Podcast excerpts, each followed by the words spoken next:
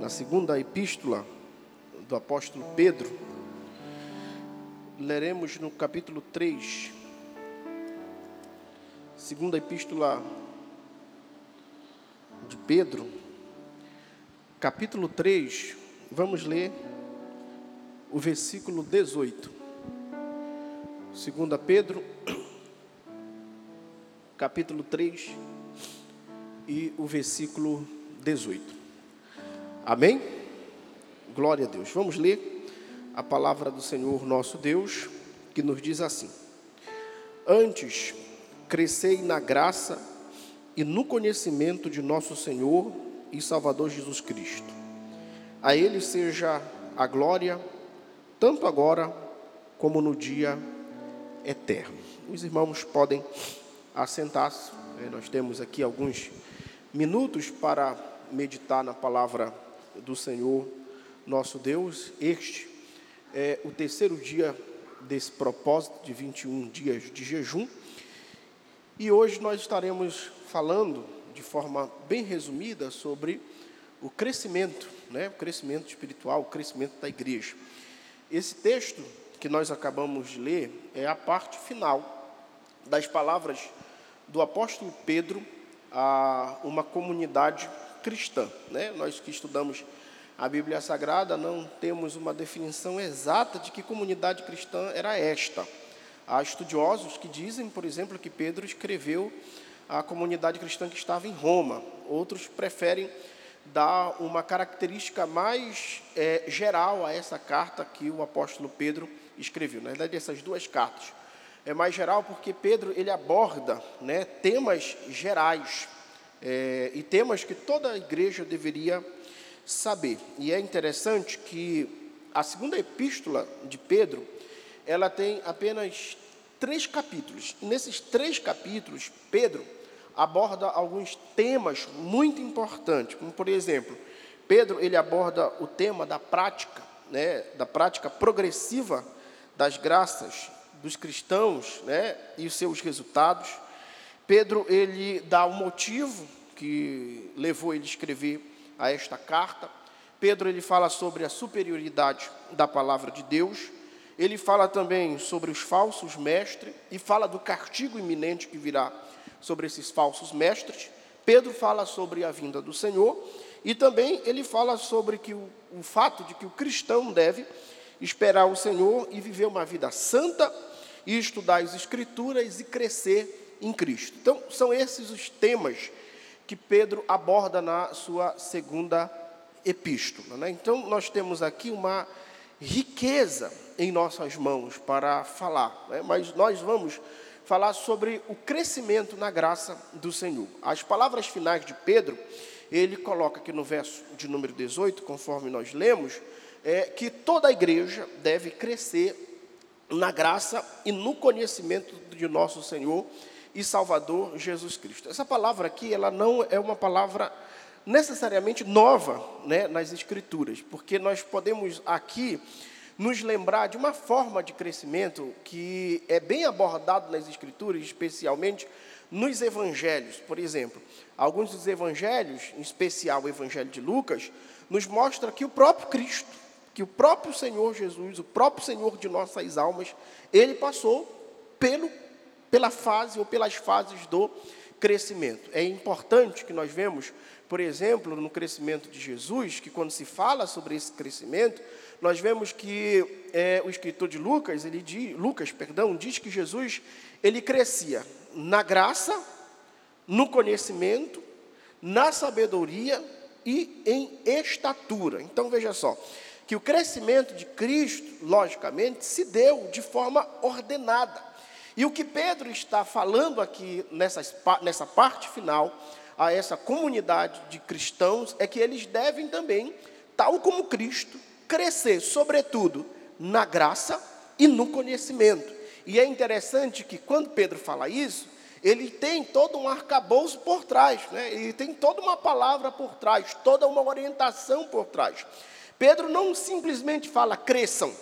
Pedro não simplesmente ordena crescei, né? Porque essa palavra aqui ela está é, o verbo está no imperativo, na segunda pessoa do plural. Está dizendo que todos devem crescer, obrigação de todos crescer. Ele não somente deixa a ordem, mas ele dá os parâmetros desse crescimento.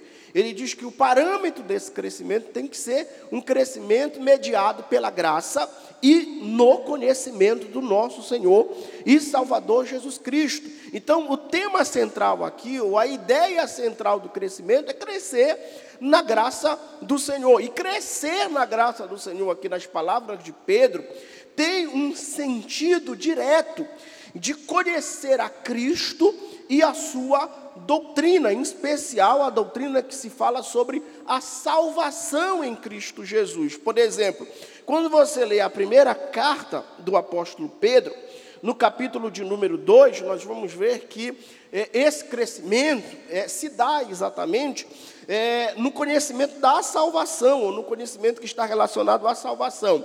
Primeira de Pedro, no capítulo de número 2, o verso de número 1, olha o que Pedro fala: despojando-vos, portanto, de toda maldade e dolo, de hipocrisias inveja, de toda sorte de maledicências, desejai ardentemente, como criança recém-nascida, o genuíno leite espiritual, para que por ele vos seja, dada, o, vos seja dado o crescimento para a salvação. Então veja só, Pedro tem a ideia aqui que essa comunidade de cristãos é uma comunidade de cristãos novos. E eles precisam mais do que nunca desenvolver a sua salvação. E essa salvação ela só pode ser desenvolvida mediante o conhecimento das escrituras de Deus. Então, o crescimento ideal aqui é o crescimento no conhecimento das escrituras, da palavra do Senhor. É tanto isso, tanto isso é verdade, que aqui nessa primeira parte do capítulo de número 2, Pedro diz que os irmãos devem desejar ardentemente, ou seja, ele coloca uma intensidade desse desejo, deve ser prioridade que nós, como cristãos, venhamos é, prosseguir em conhecer o Senhor nosso Deus. Então, crescimento aqui nesse texto de Pedro, repito, para que fique fixado na sua mente, está relacionado ao conhecimento da palavra de Deus, e está relacionado também a você entender o que é a graça de Deus para a sua vida.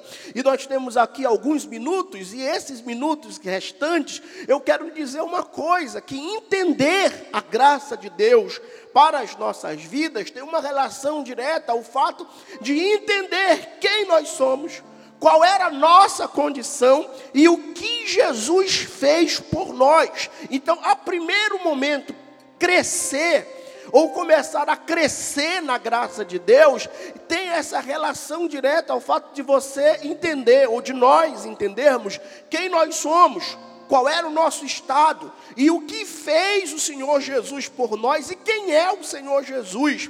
É interessante que quando nós colocamos essas questões diante de nós, de quem nós somos, nós vamos ver que somos tantas coisas, entre tantas coisas que nós somos, a Bíblia nos identifica o gênero humano, né? A raça humana como um gênero pecador, um gênero que se extraviou lá no Éden, que caiu lá no Éden, em Adão, toda a raça humana caiu e estava em uma situação de culpa e de pecado. Tanto é que o apóstolo Paulo fala isso em Romanos, capítulo de número 3, se não me falha a memória, o versículo de número 9.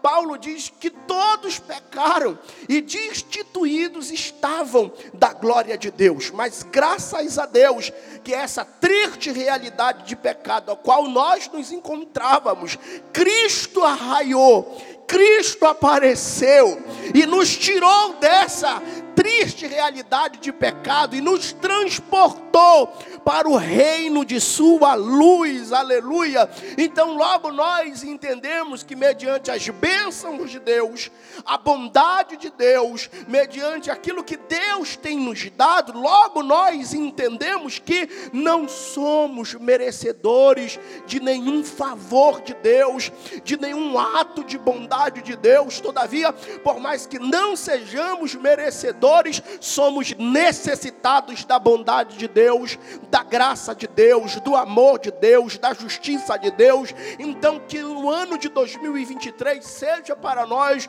um ano de conscientização, e conscientização esta que nos faça entender que se não for o Senhor, que se não for a bondade de Deus, que se não for o amor de Deus para conosco, nós não estaríamos aqui, e esta mesma graça vai nos acompanhar até o último suspiro da nossa vida. Eu acredito firmemente nas Escrituras e acredito firmemente nas palavras de Jesus quando disse: Eu não vos deixarei órfãos, mas enviarei outro consolador, e eu estarei com vocês todos os dias até a consumação do século. Sabe o que é isso? É a graça de Deus operando e projetando a minha completa salvação. A graça de Deus não me abandona, não te abandona em nenhum momento da sua vida.